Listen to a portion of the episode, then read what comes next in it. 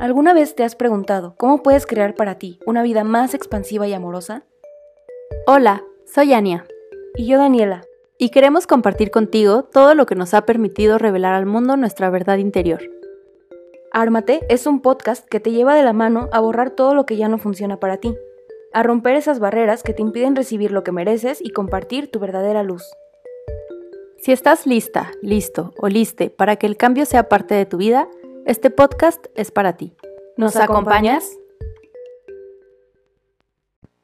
Hola, hola, ¿cómo están? Bienvenida, bienvenido, bienvenide a otro episodio de Ármate Podcast. Ya debes estar muy acostumbrada o acostumbrado a esta intro que yo doy. Particularmente yo como que ya tengo ese guion y ese speech como de bienvenida, bienvenido, bienvenida. Pero pues es que, oigan, con ansiedad una necesita como ciertos truquillos por ahí para, para aliviar esta, esta sensación de nervios y rush por grabar. Eh, estoy muy feliz. Hoy Ann no nos va a acompañar porque ya saben que nos está costando un poquito como adaptarnos a esta cuestión de subir episodios todas las semanas y como de pronto no nos podemos ver tanto y así, pero episodio no les va a faltar. Ya ustedes saben, ya llevamos un tiempito y nos hace muy, muy, muy felices que, que les esté gustando este proyecto y pues por eso lo seguimos haciendo. Eh, hoy estoy muy emocionada porque tenemos, bueno, tengo conmigo a Carlita desde el del otro lado del cuarto. es mi hermana, entonces es muy fácil como poder grabar con ella, pero tú ya la escuchaste en episodios anteriores. Particularmente te voy a referir uno que es La otra cara del amor y ha sido un episodio que les ha gustado mucho porque pues habla justo de todas estas cuestiones que igual y no están tan chidas dentro de una relación, sea cual sea. Vamos a, enfocarnos un poquito más como en el noviazgo, pues, pero también aplica a amistades, familia y cualquier otro tipo de relación que tú decidas establecer. Entonces ya verás que este episodio se va a poner muy rico. Y hola Carly, ¿cómo estás? Hola, contenta, emocionada. Es un tema difícil, complicado, pero platicando acá con Dani, pues decidimos como rebotar más ideas respecto al amor romántico y los mitos. Y es bien importante como sí mencionarlo desde el principio, que no va desde una postura alejada, ¿no? Sino de lo que por lo menos yo y creo que tú también hemos vivido, eh, repetimos, reproducimos y que nos está costando chorro de trabajo de construir. Entonces va a estar muy divertido porque a lo mejor y, y, en la otra cara del amor yo hablaba como de no, y es que tú no busca tu libertad, no permitas, pero chica, lo he hecho infinidad de veces. 100%. vaya, estamos en esto, entonces este, este rebote que vamos a hacer hoy va a estar bien interesante. Somos espejitos, así que seguramente nos vamos a identificar. Más de una, más de una nos vamos a encontrar en, en esa situación. Y es que sí, justo como platicábamos, Carlita y yo decidiendo de qué íbamos a grabar, eh, pues sí, o sea, como que acordándonos de todos estos temas, sí dijimos, estaría chido ya hablarlo como más real y más cercano, como dice ella, ya no tanto como desde un lado eh, pues superficial o como de, sí, dude, no permitas eso en tus relaciones, ¿cómo lo permites? Estábamos platicando que realmente es como muy difícil darte cuenta de que ya estás ahí adentro. O sea, como que vas, tienes alguna relación y luego ya te das cuenta de que ya estás como viviendo cosas que igual y no deberías estar viviendo y estás permitiendo cosas que igual y no estaría tan chido permitir porque no van contigo o porque no tienen que ver o no, no estableces bien como los límites que tú ya tienes definidos según tú, pero ya cuando entras en la relación dices, nada, no, no, pasa nada.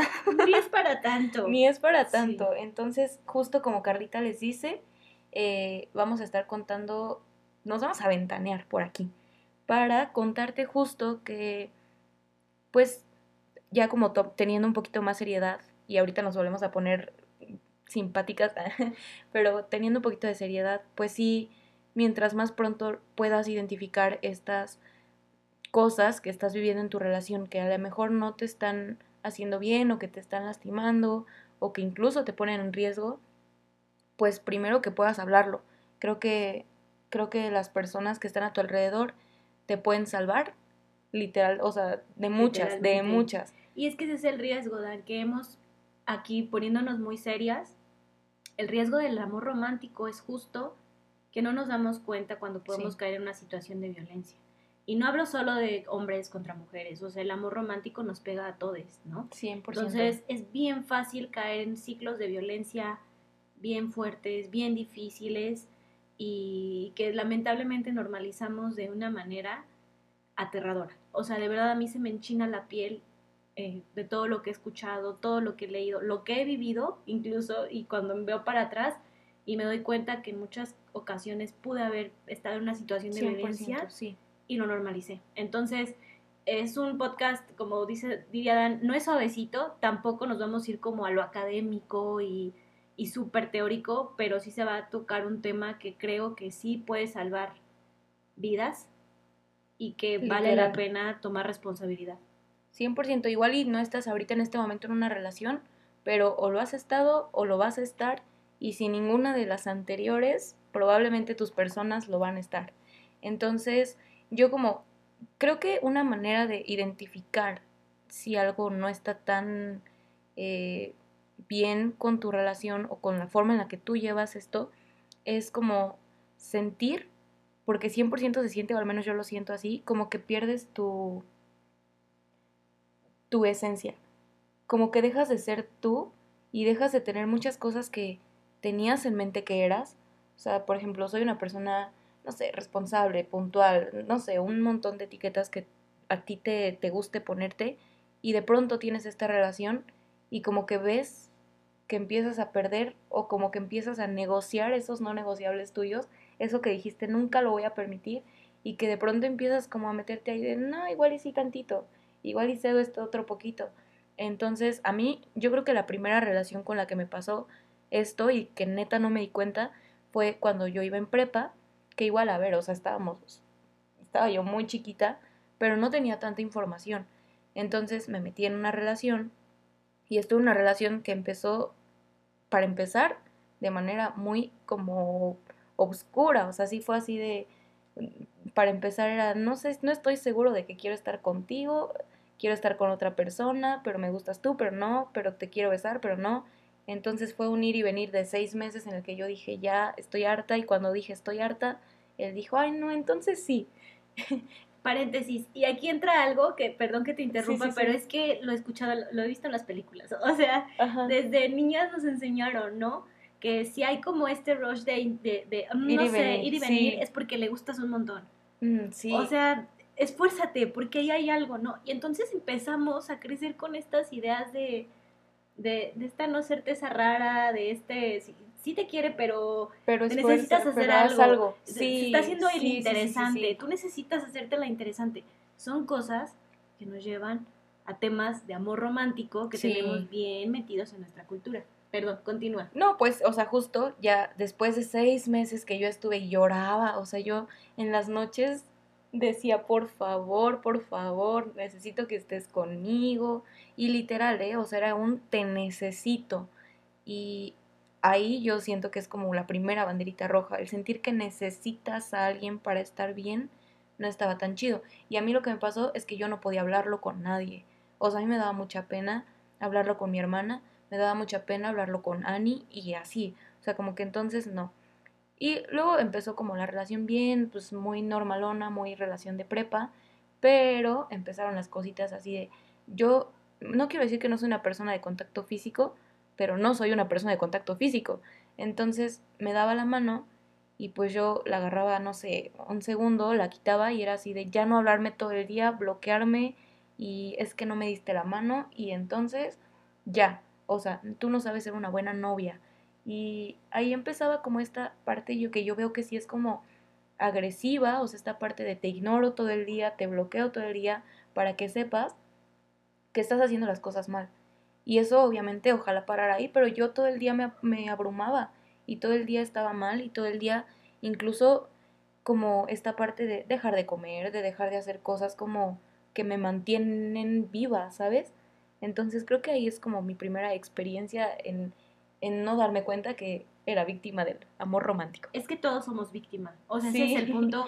Eh, ha- hay una autora, Coral Herrera. La verdad es que es un poco mu- muy, académica, Muy. eh, pero también habla mucho desde la parte del matrimonio. Entonces es, es difícil como aterrizarla al Al noviazgo sí. porque es, es otro, otro contexto. Sin embargo, habla de cosas bien fuertes y de cómo desde, desde que antes de que nosotros naciéramos ya traemos una cultura de amor romántico muy fuerte. O sea, las películas no se han cansado de decirnos que tenemos que encontrar a esa otra persona ya no digo príncipe azul porque creo que eso ya está terminando un poco, pero es otra persona que nos va a rescatar, que va a ser nuestro, más que nuestro complemento, que va a ser lo que nos dé impulso, que no vamos a estar nunca bien si no tenemos a esa otra mitad. Al lado. Al lado, que, mm. que tu vida va a ser exitosa hasta que estás enamorada o enamorado, enamorada, ¿no? Que, que ya que estás enamorado tienes que vivir toda una historia romántica preciosa de flores, de música, de bailar en la lluvia, de en donde las peleas son mínimas, en donde no te están explicando realmente lo que está pasando. Y crecimos con eso. 100%. O sea, crecimos eh, en las escuelas los 14 de febrero haciendo todo un show de una fecha en donde ya se ponía también a los niños y a las niñas en un conflicto de a quién le dan más rosas. Uy, sí. y los niños también poniéndose en una posición de, incluso a veces que no les gustaba, pero tenían que demostrar afecto. Entonces, estamos en una cultura brutalmente violenta en cuanto al amor. Mm. O muy mal construida. Y el, y el punto aquí es que ahorita nosotros que ya estamos más grandes, pues de construir y romper todo eso, ay, pesa mucho. Mucho, sí. Y es que, o sea, por ejemplo, como que esas cosas, digamos, lo voy a etiquetar como mínimas, aunque no quiero como minimizarlas ni decir era, era poquito y era como suavecito y pues X y eran conflictos pequeños. Pero aquí lo que hablaba yo con Carly es que esas cosas escalan y escalaron al punto de eh, yo sentirme obligada a tener relaciones sexuales, yo sentirme obligada a acceder a cosas que no quería durante las relaciones sexuales y dejando un poco de lado las relaciones sexuales, hacer cosas que yo no quería en la vida en general, ¿no? O sea, puede ser, llámenle, eh, convivir con la familia de él, cosas que yo no quería y que decía, es que, porque justo este tema, por ejemplo, de la familia, de, de, meterte a un, a un núcleo familiar, era como, y ya conoces a tu familia y ya te presentó y así, entonces yo decía, ah, es que entonces no estoy en una relación si no hago esas cosas, pero sí, si no lo hacía, en automático era, te bloqueo, te dejo de hablar por días, te hago sentir culpable y entonces esfuérzate tú por conseguir mi cariño. Y eso es bien duro porque ahora lo dices, no fue en la prepa, pero pues eso va escalando. O sea, al final ese es el peligro, que empieza con cosas muy pequeñas y va escalando, empiezas a desdibujarte, empiezas a ser menos presente, empiezas a cambiar tu forma de ser, tu forma de vestir, tu forma de actuar por agradar a la otra persona o porque la otra persona te aplauda eso. Por ejemplo, yo viví una especie de relación, no sé si es relación o no, pero creo que estuvo muy metida en el amor romántico porque era esta clase de, relación en donde a mí me ponían un pedestal. Mm, o sea, bajaba la luna y las estrellas. Me las bajaba en un sentido de tú eres todo y eres tanto que yo estoy inalcanzable. Entonces, por eso no te quiero hacer daño y mejor me alejo. Pero tú eres todo. Entonces, también es un síntoma de amor romántico, porque a mí me decían, claro, es que yo lo que merezco es eso. O sea, a mí me han enseñado que yo, Carla, merezco que alguien me vea inalcanzable. Que alguien me tenga en un pedestal, aunque ese pedestal era violento, era completamente agresivo, era todo el tiempo un ir y venir, un muestra más interés para que la otra persona te voltee a ver. Y una vez que te voltee a ver, eh, no estoy tan seguro también, ¿no? Y me voy y, y regreso. Y entonces, cada que estoy te digo cosas lindas, pero cuando no estoy, desaparezco. Y es, un juego que en el amor romántico pareciera o te dice, es que eso es lo que vale la pena. Lucha por eso, porque eso Porque vas a tener un final feliz. Es que eso que les está costando es que es el destino. Les está costando tanto, pero él te quiere tanto porque te ve tan inalcanzable y te tan en un pedestal que lucha. Y entonces yo me metí en un sentido de, sí puedo. Puedo con esto, puedo cambiarlo, puedo convencerlo de que esté puedo, sí puedo, porque voy a luchar, porque yo sé que él me quiere, él me lo ha dicho, su sentimiento es genuino, ¿no? Y entonces me quedé ahí aparentemente luchando para dar más y para construir esa relación que iba a tener un final feliz.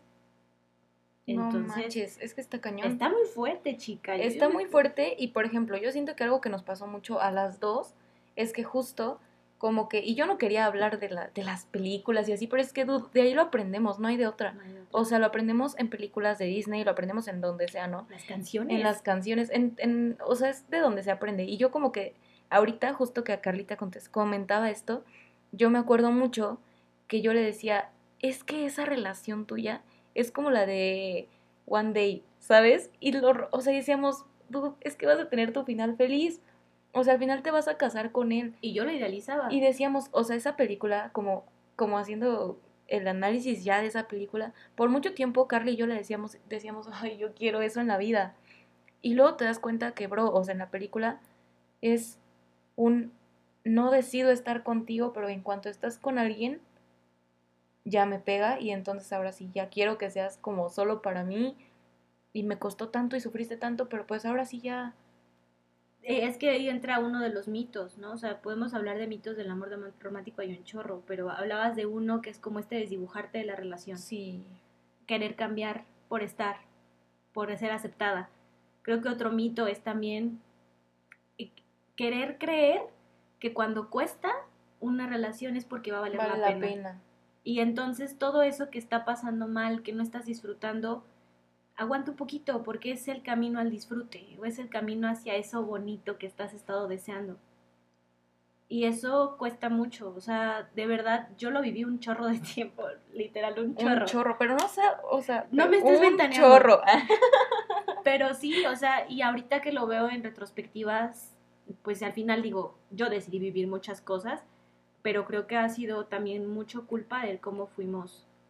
Cómo en con- aprendimos. Cómo aprendimos a, a Sí. construir el amor, ¿no? Y el amor romántico y el también, por ejemplo, el, esta parte de, de me acuerdo mucho de, de niña, ¿no? O sea, es que hay, seguro, a mí un chavo que me molestaba muchísimo, o sea, era de verdad insoportable Pero de cómo que me 10 molestaba edades, 10 edades. estábamos en primaria, o sea, Mm. 11, 10 años, y era un molestarme, pero de verdad ya, ya a mí me hartaba, ¿no? Y entonces la clásica era, es que quiere llamar tu atención porque le gustas. Ush. Entonces traslada ese discurso de niños, de él, quiere llamar tu atención porque les gustas, y entonces te Por eso trata te mal, molesta y te y entonces mal. te molesta, y trasládalo a prepa, universidad. Y entonces ya no está tan padre, o sea, sí te aterra más, pero es un discurso que hemos tenido desde niños. Y siento que por eso cuesta tanto hablarlo. Sí. Porque te digo, o sea, como que no te das cuenta que ya estás ahí adentro hasta que es abrumador. O sea, creo que te das cuenta de que ya esto no está tan chido hasta que dices, ¿por, qué, por qué tengo ansiedad? ¿Por qué tengo esto? ¿Por qué me pongo nerviosa para verle? ¿Por qué tengo miedo al verle? ¿Por qué tengo miedo de su reacción? ¿Por qué no le cuento cosas? Entonces, ¿Por creo qué tengo que que tolerar su desinterés como parte de, ah, es que me está haciendo... me quiere. Me quiere, ¿no? Y entonces como que sí le gustó tanto que está mostrando este desinterés porque, que es porque está generando ahí como que haya más búsqueda. Y eso pasa Sí. en ambos. O sea, a las mujeres, ¿cuánto se nos has dicho esto del rogar? Si quiere azul celeste, que le cueste. Uh, sí, 100%. Y yo creo que aquí lo importante es, a mí me da un buen de gusto que ya hay como cada vez más chiquitas, las personas tienen acceso a, pues, podcasts, eh, posts, lo que sea, pero ya pueden como darse cuenta de que a lo mejor hay cosas que pueden evitarse con un poquito de información, pero todavía no estamos en el punto de decir ya, ya lo sabemos. Y a mí me sigue pasando que de pronto permito cosas que ni, o sea, ni de chiste pensé haber permitido, porque cuando una persona no está en una relación, siento que te planteas mucho esto, ¿no? Como que lo ves lo de afuera y las relaciones otras y dices, yo no permitiría eso, yo no haría eso. Y aparte lo miras con mucha objetividad, ¿no? O sea, Ándale, sí. yo que llevo mucho tiempo así como que es- o estaba en, como en mucho tiempo lejos y veía a mis amigas, yo podía ver con mucha objetividad lo que estaba Eso no está pasando, bien, eso no eso está es- bien, pero también pues yo lo vivía al mismo tiempo con otro Sí. tipo de relación y yo no lo veía mal, incluso durante un chorro de años lo normalicé, lo justifiqué y además lo veía como parte de mi historia de amor. O sea, yo idealizaba y decía, es que cuando esto cambie, ya o sea, ser, pasar todo esto va a ser como, Ya no está. manches, o sea, estuvo increíble todo esto que vivimos porque ve hasta dónde estamos. Y qué fuerte, o sea, creerlo así, creer que Sí. tienes que sufrir un camino para llegar a un fin ideal. Sí, o sea, que te tiene que costar. Justo esto que dices, ¿no? Como de que te tiene que costar. Y eso es hablando de relaciones como muy cotidianas, aunque no creo, la violencia está más cerca de lo que creemos. Y más normalizada. Y más normalizada de lo que creemos. Y me parece imposible no mencionar esta parte de, es que es así de celoso de que me prohíbe vestirme así porque me quiere, porque me cuida, porque tal, por lo, o sea, y, y de nuevo, el amor romántico sí no es un tema de hombre o mujer o lo que sea, porque también hay relaciones donde para el hombre es muy violenta la actitud de una mujer. O sea, muy de posesión, muy de eres mío, de deja de hablarle a tus amigas, de...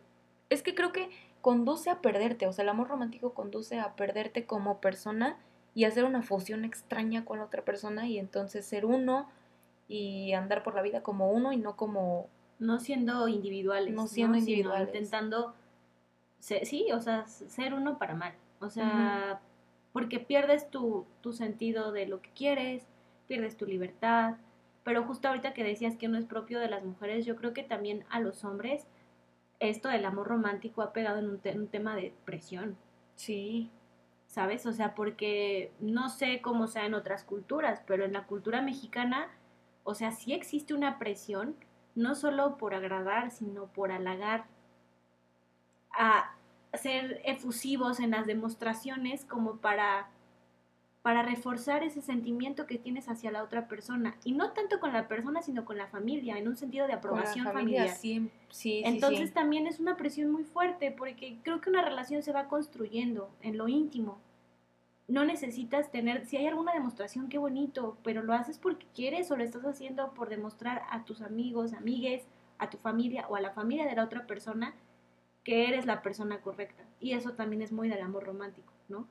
Que haya como esta validación mm. de si eres un...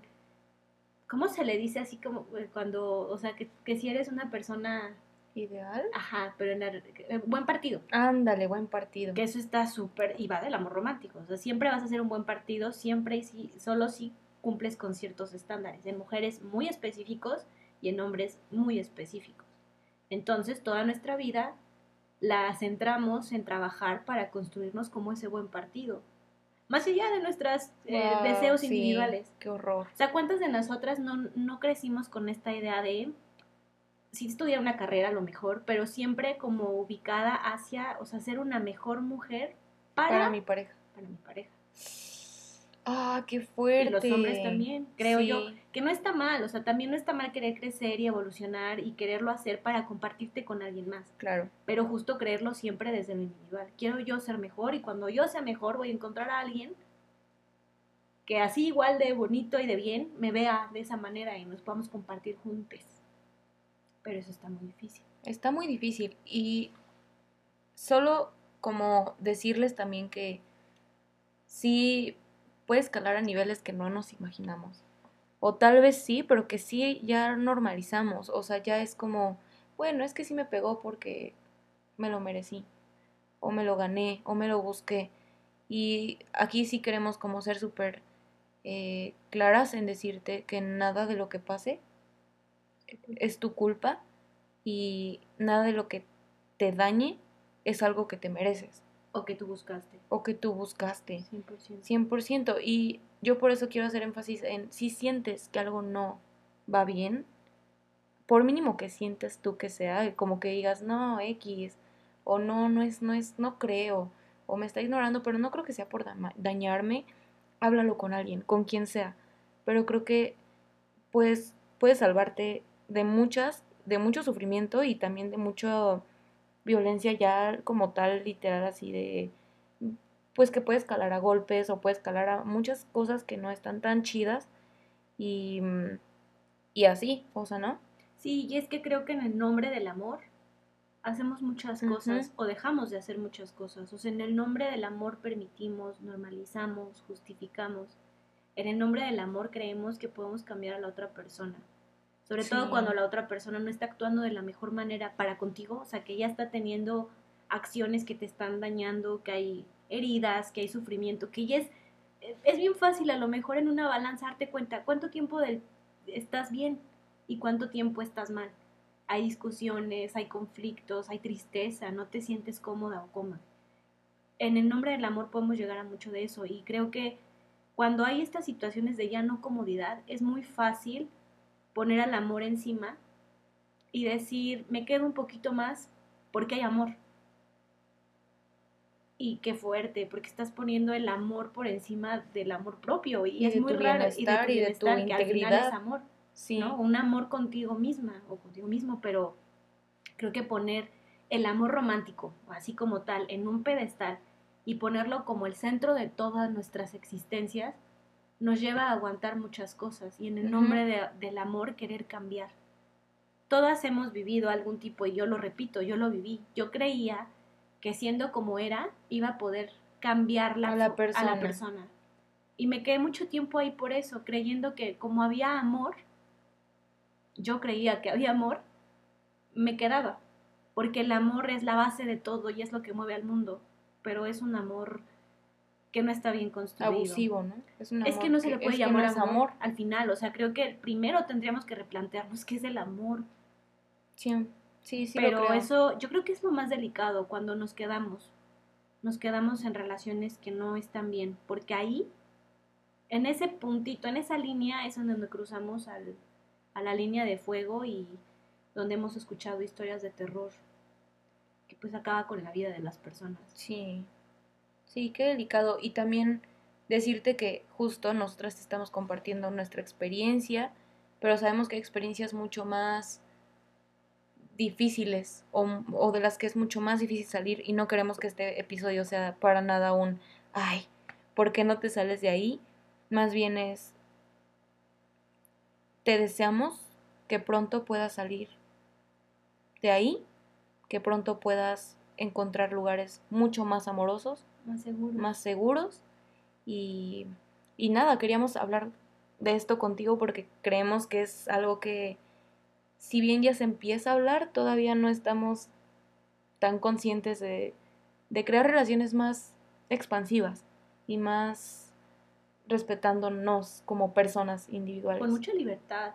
De más libertad. Y que no es fácil, porque hemos nos hemos construido así, o sea, es muy fácil caer en estas conductas de control, de, o sea, ¿por qué no quieres estar conmigo y prefieres estar con tus amigos? Pues porque es una persona independiente, individual, con deseos de convivir con otras personas. Punto. Y, eso no hace que te quiera menos. Eh, eh, yo creo que esa, el, amor romántico nos lleva a una inseguridad. Cañona. Cañona. Sí. O sea, una inseguridad nociva. Porque creemos que todas las relaciones tienen que ser iguales. O sea, con el amor romántico todas las relaciones son así, o sea, todas las relaciones hay alguien que es proveedor, alguien que es cuidador, alguien que es así y así, o sea, y si tu relación no encaja en eso, entonces te descalifican y entonces te dicen es que esa relación no está bien. Y es que esto que estás haciendo no está bien. Y no está bien. Y no está bien y entonces moldea tu relación a lo que todos creemos, todos y todas creemos, que es una relación. Entonces, también la invitación es atrevernos y, y, más que atrevernos, sabernos libres de poder construir la relación a como nos acomode para nuestro momento de vida, ¿no? Sin estereotipos, sin patrones a seguir. Sin los roles también. Sin los roles. Es que yo me, o sea, sí me pongo a pensar y, y realmente todo está impregnado de amor romántico. Sí. Todo y es muy duro porque cuando estás dentro no lo puedes ver, pero también cuando estás fuera es muy difícil querer o esta sensación de añorarlo y desear, porque como estás fuera de todo el mundo, quien, quien quiere anhel, quien anhela eso también está en una presión muy fuerte porque no lo consigue. Y entonces te vienen todos estos pensamientos de me voy a quedar sola, eh, no he logrado encontrar a esa otra mitad que me va a complementar, entonces no valgo, algo tengo mal, porque no, no estoy lográndolo, ¿qué me está pasando? Yo los, eh, yo los repelo, yo lo llegué a pensar. Sí. Por mucho tiempo, porque yo veía a mi alrededor, las relaciones que tengo a mi alrededor, y yo me preguntaba por qué yo no, o sea... ¿Por qué tú no podías? ¿qué, qué, tengo mal? Seguramente algo está mal en mí y seguramente por eso la otra persona nunca estuvo al 100. Y entonces vuelves a este punto de culpabilizar porque el amor romántico te lleva a eso. O sea, tú tienes que encontrar a tu media naranja. Pásate toda tu vida buscándola. Porque la tienes que encontrar, porque no vas a ser un ser completo hasta que logres esa otra mitad que está en el mundo esperándote. Y a lo mejor, y si no te llega, y si no lo quieres, tú ya eres un ser completo. Es que es eso, o sea, saberte un ser ya completo. Sí, Y en que el- en la vida va a caminar con personas, ¿no? es que sí, y es muy fácil decirlo. Ajá. O sea, es que ese, es- ese es el punto de esto, que es bien fácil decirlo. O sea, Sí. yo ahorita me escucho y digo, ay, qué bonito se escucha un ser completo, pero vívelo en el día a día. Es difícil. Convive en cualquier fiesta donde todas las personas van con pareja y tú no. Ah, no. No. Eh, vete, o sea, escucha la música, ¿no? Que hay, ve las películas. Intenta construir esta forma de vida con tu familia. Ese es el punto, o sea, que al, al decirlo se escucha bien bonito, Ah, pues sí. pero a la práctica Cuesta trabajo. no. Cuesta trabajo cuesta. y, y, y, y sí, o sea, cuesta trabajo y al final nunca vamos a estar en el, o sea, como que siento que falta muchísimo para que, me refiero a muchísimas generaciones, o sea, no va a pasar ni en esta ni en la que sigue.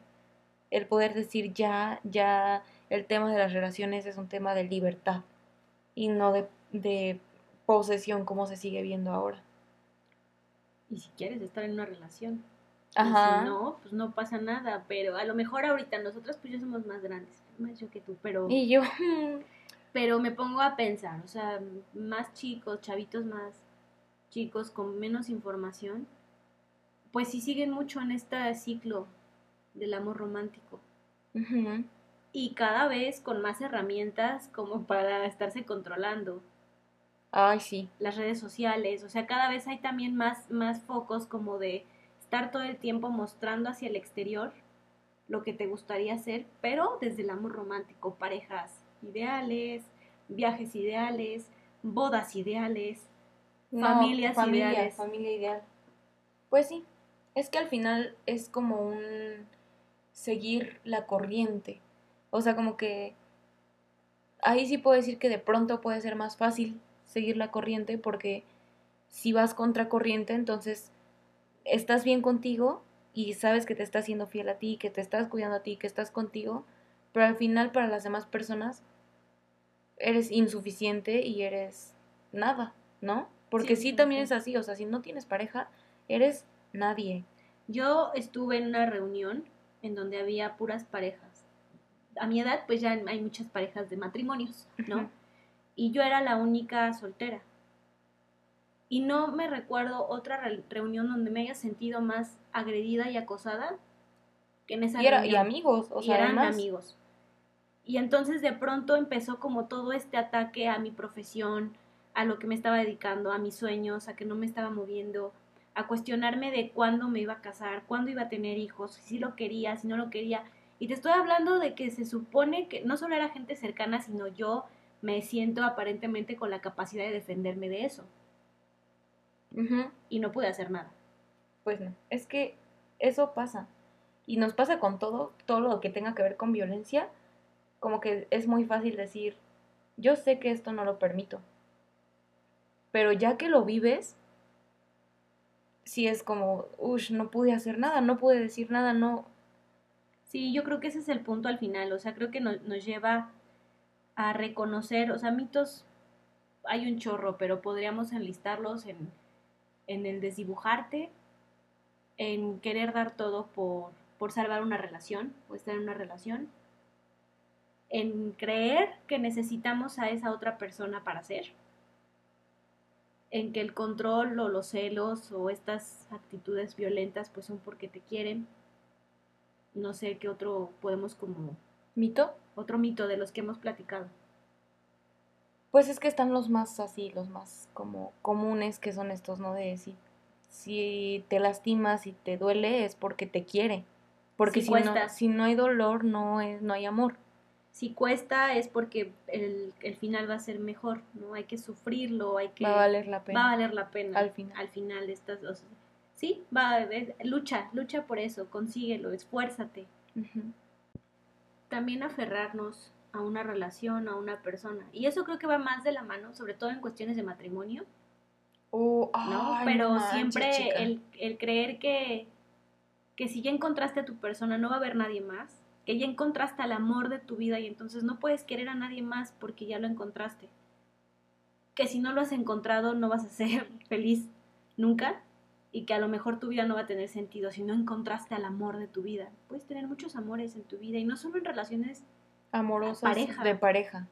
Sí. O sea, tu vida está llena de amor. Entonces, por un lado están los mitos y por otro lado sí hacer otra vez como énfasis en esta parte de la violencia. Sí. Que no, no queríamos como hablar mucho de violencia ahorita aquí, pero pues sí es traerlo a la mesa. Es que al final de cuentas van de la mano. O sea, el amor romántico es muy violento, es muy agresivo y es muy como muy sutil, no se nota. Y ahí está lo peligroso. Entonces, por eso justo no se puede dejar de hablar de la violencia. Y, y bueno, pues creo que para cerrar, no sé, o sea, tener en cuenta también que nadie somos expertos en relaciones, tampoco tenemos un manual, pero creo que sí llega un punto en donde es nuestra responsabilidad informarnos y saber si algo no nos está gustando, si algo no se siente bien con nosotros, buscar, cuestionarnos y buscar alternativas, buscar ayuda, buscar quien te puede orientar. A lo mejor no vas a saber si estás viviendo amor romántico o no, no va a haber un diagnóstico que te diga sufrió por amor romántico. Eso no pasa. No.